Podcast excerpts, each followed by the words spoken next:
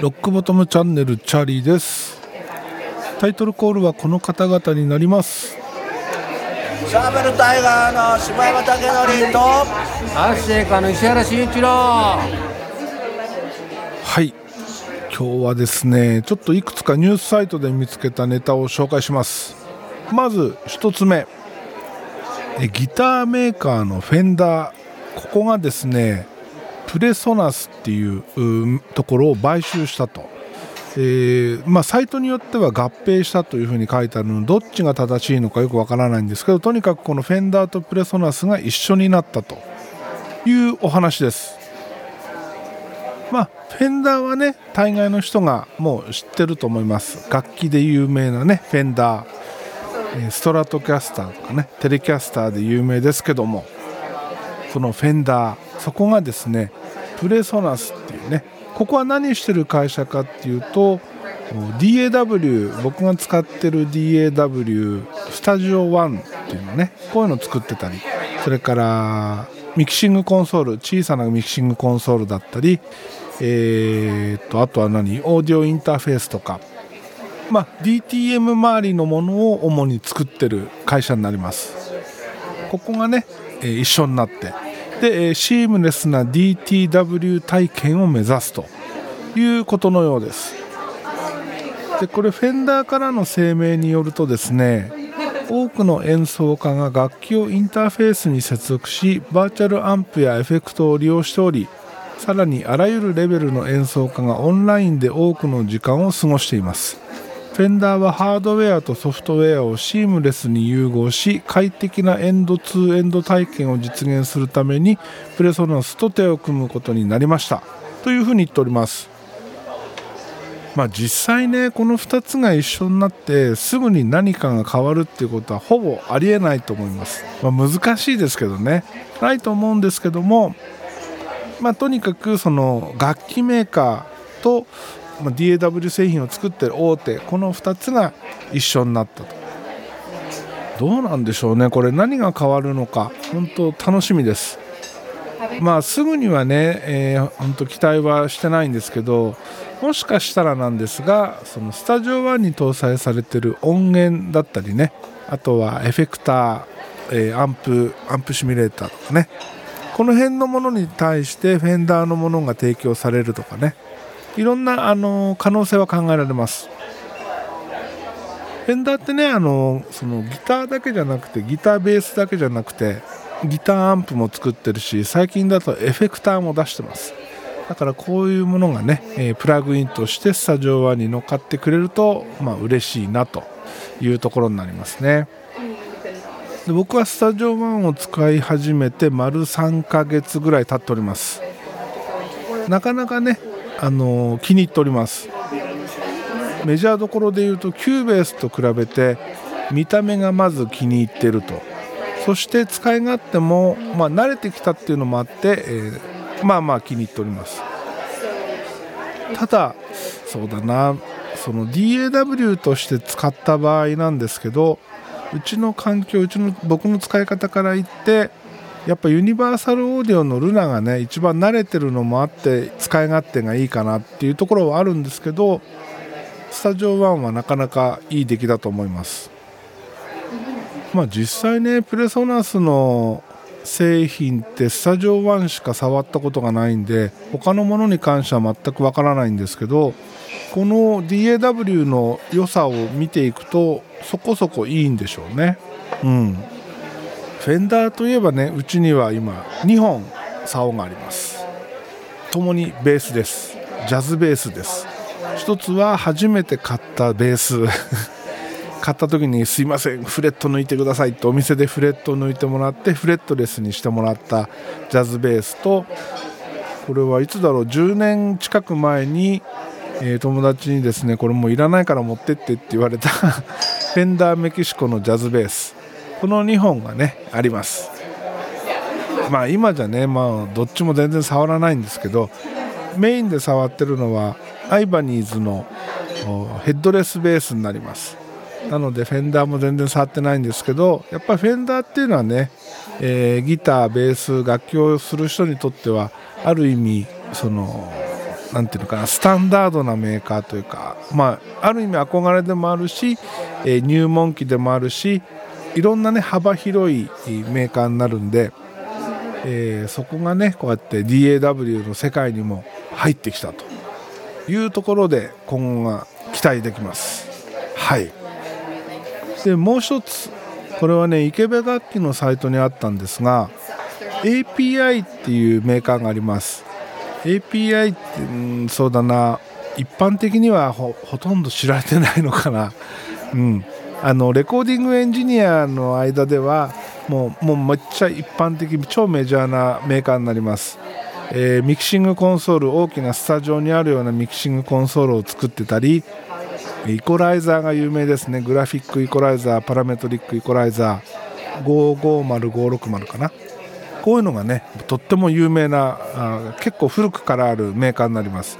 でこの API からですねトランスフォーマーって呼ぶのかな？トランジフォーマーっていうのか？ちょっと分かんないんですけどこれが復活したということで2つ製品が出ます。1つは EQ とブースト過去プリアンプって書いてありますね。これが一緒になった GTR っていう製品とコンプレッサーの CMP っていう製品が出ます。これねともに3万9380円。まあそこそこいいお値段します。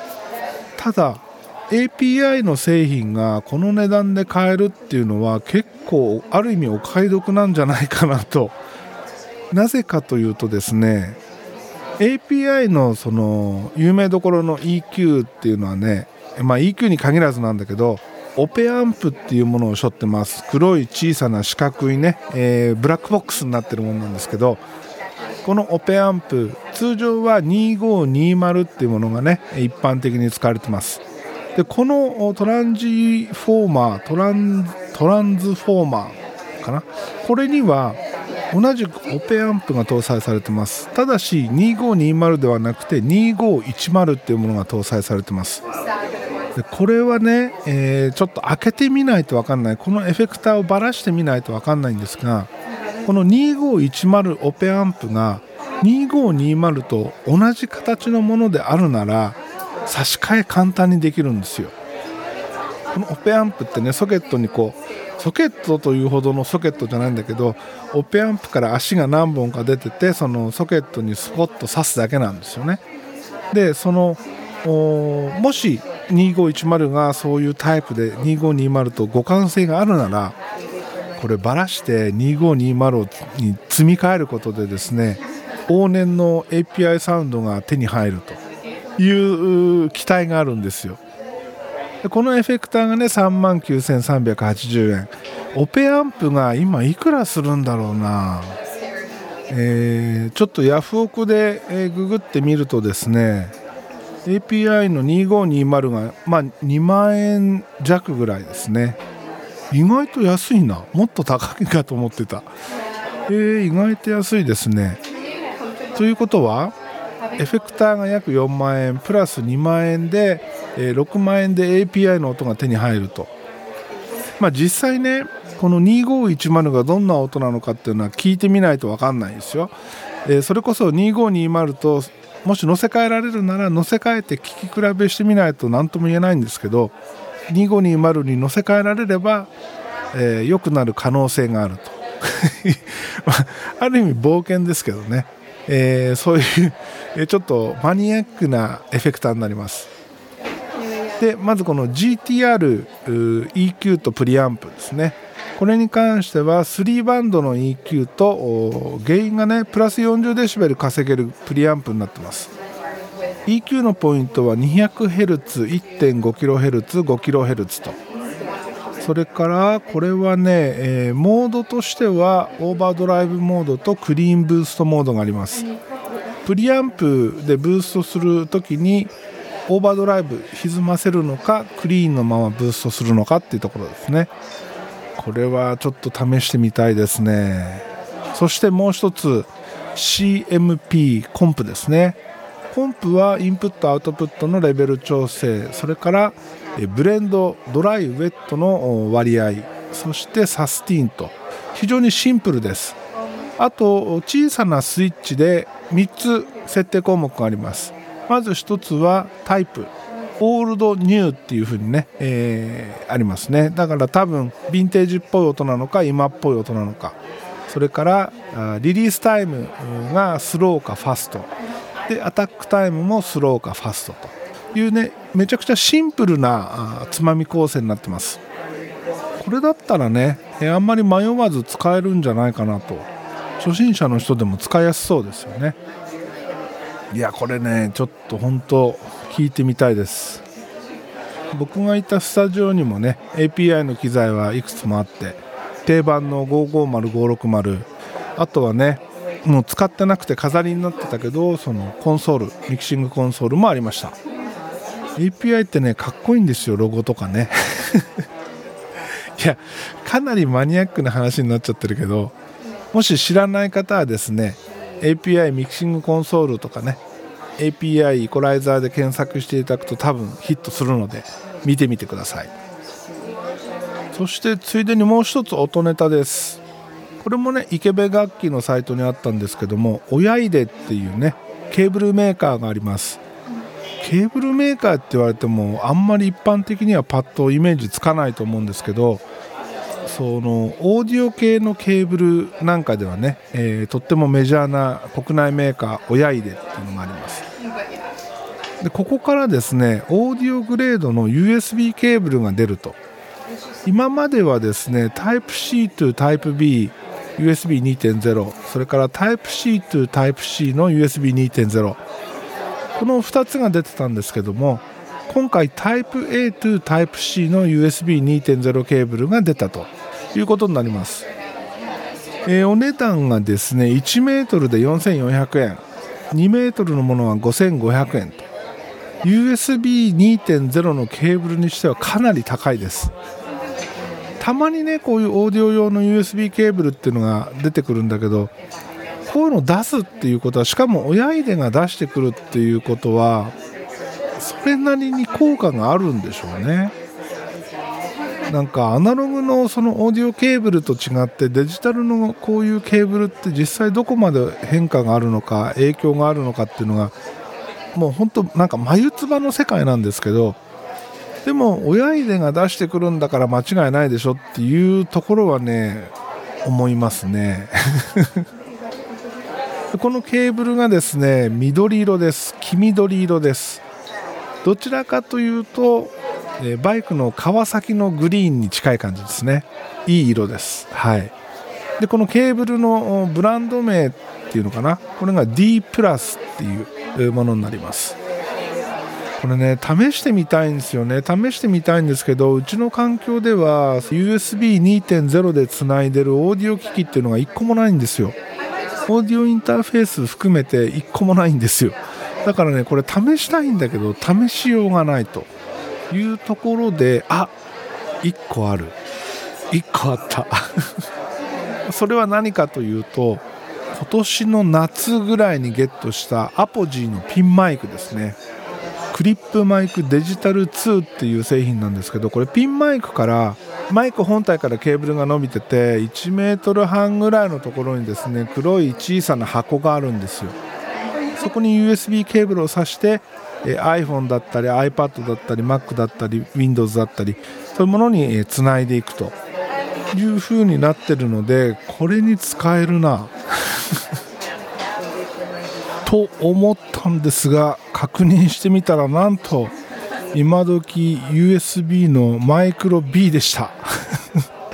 マイクロ B じゃ使えないですね。さすがにマイクロ B のケーブル出てなかったですね。残念です。なのでこのケーブル試すことができません。うーんなんかね他のもので考えてみたいと思います。そしてそして、えー、ガラッと変わって Mac のお話です。ギズモードにあったんですけども Mac のオプションキーでできること10選っていう記事がありました。でこのオプションキーで何ができるかっていうところなんですけどこれねあのオプションキーの、ま、ショートカットとは言わないよね。ショートカットではないんだけどオプションキーを押すことによってメニュー表示メニューの表示が変わったりするんですよ。メニューに出てくる項目が変わったりするんですよ。でそれをね、えー、知ってるといろんな項目をさらに、えー、呼び出せるよというものになります。例えばサファリのメニュー項目。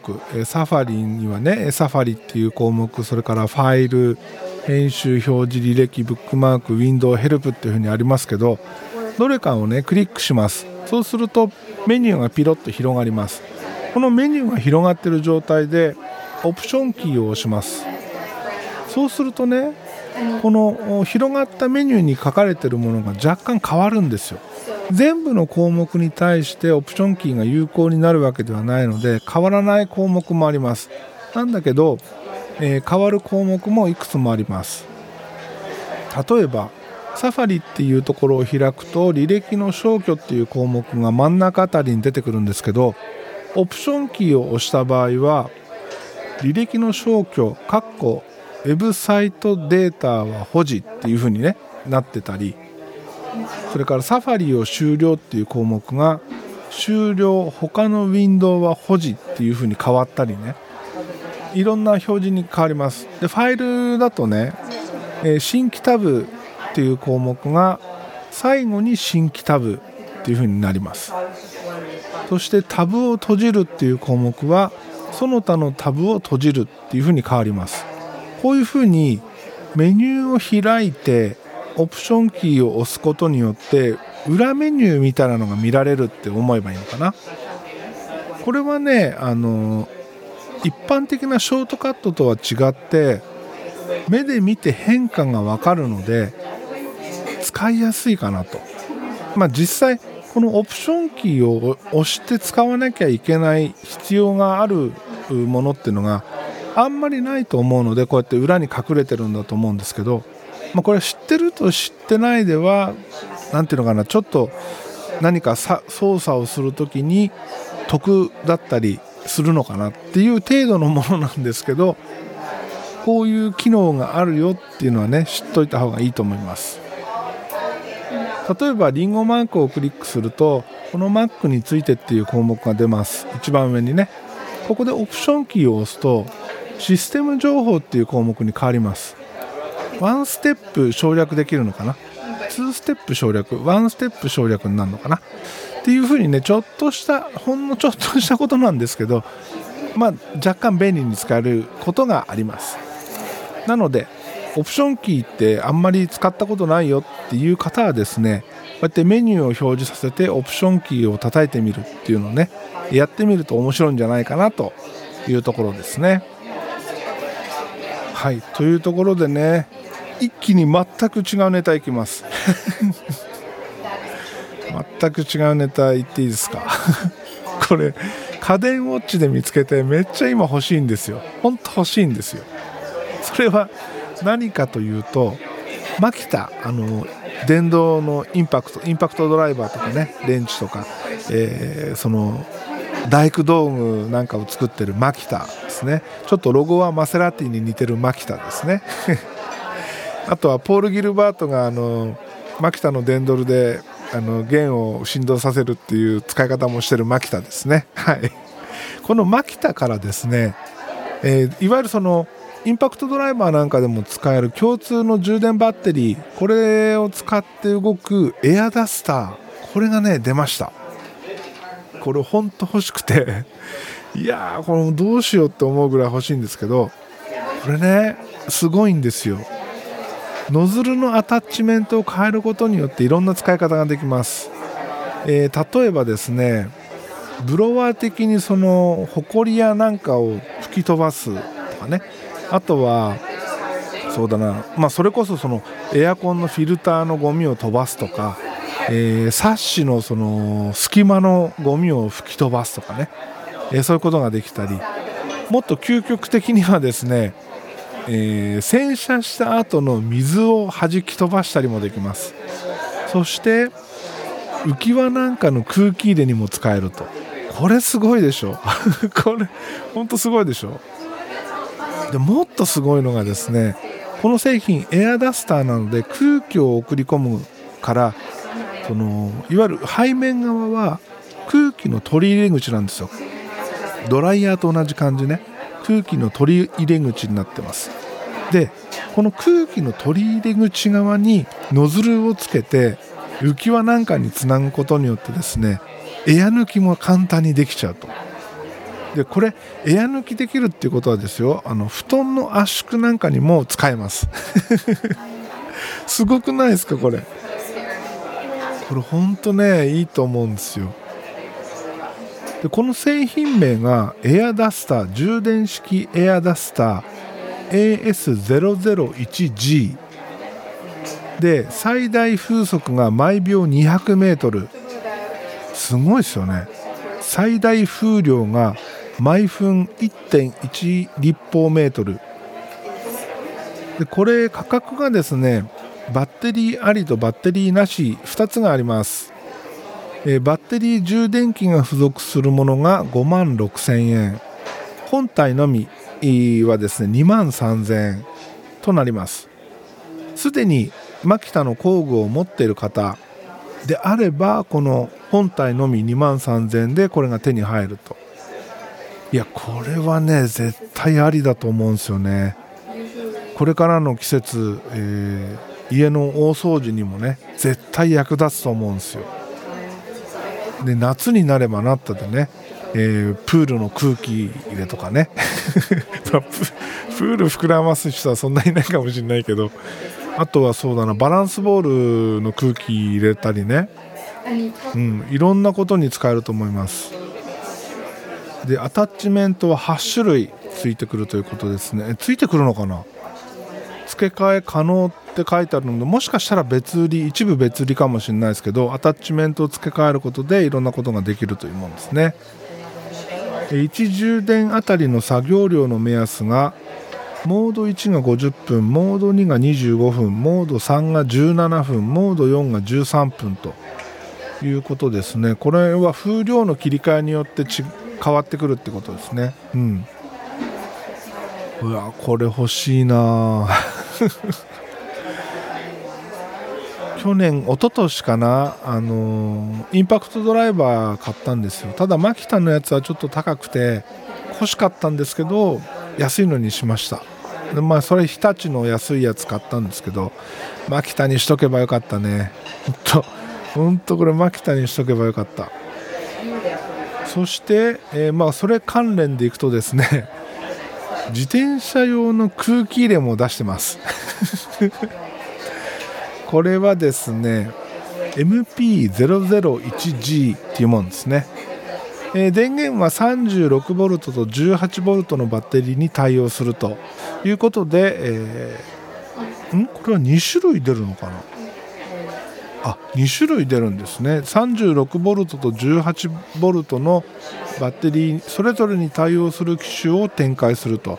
いうことで 36V 対応のものは1万9000円。18V 対応のものは1万8000円と。いずれもバッテリーと充電器は別売りということですね。車のタイヤにも使えますね。うん。えー、小型トラックとかもいけるんですね。結構なパワーがあるってことですよね。これも欲しいな。そしてなんと、えー、表示にはですね現在の圧力それから設定圧力っていうのがねそれぞれ表示されます。いやこれいいよね。これ欲しいな。やばい。工具欲しい工具がいっぱい出てきちゃったな。やっぱマキタっすよね。マキタじゃなきゃダメっすよね。こういういろんなもの出してるのはマキタだけだからね。だってこのいわゆるそのマキタのこのバッテリーを使って、えー、動かすものの中には掃除機までありますからね。ハンディの掃除機まであるし。本当ねこのマキタの製品で、えー、家の中を統一しておくと何にも困らないんじゃないかって思えてくる。うん。欲しいです。はい。ということで今日はねあの音楽話からなぜか工具の話になって終わっちゃいましたけども今日はこの辺で終わります。今日もエンディング曲はヘルボイスヘルギターから「焼酎野郎」でお別れです。ではまた次回です。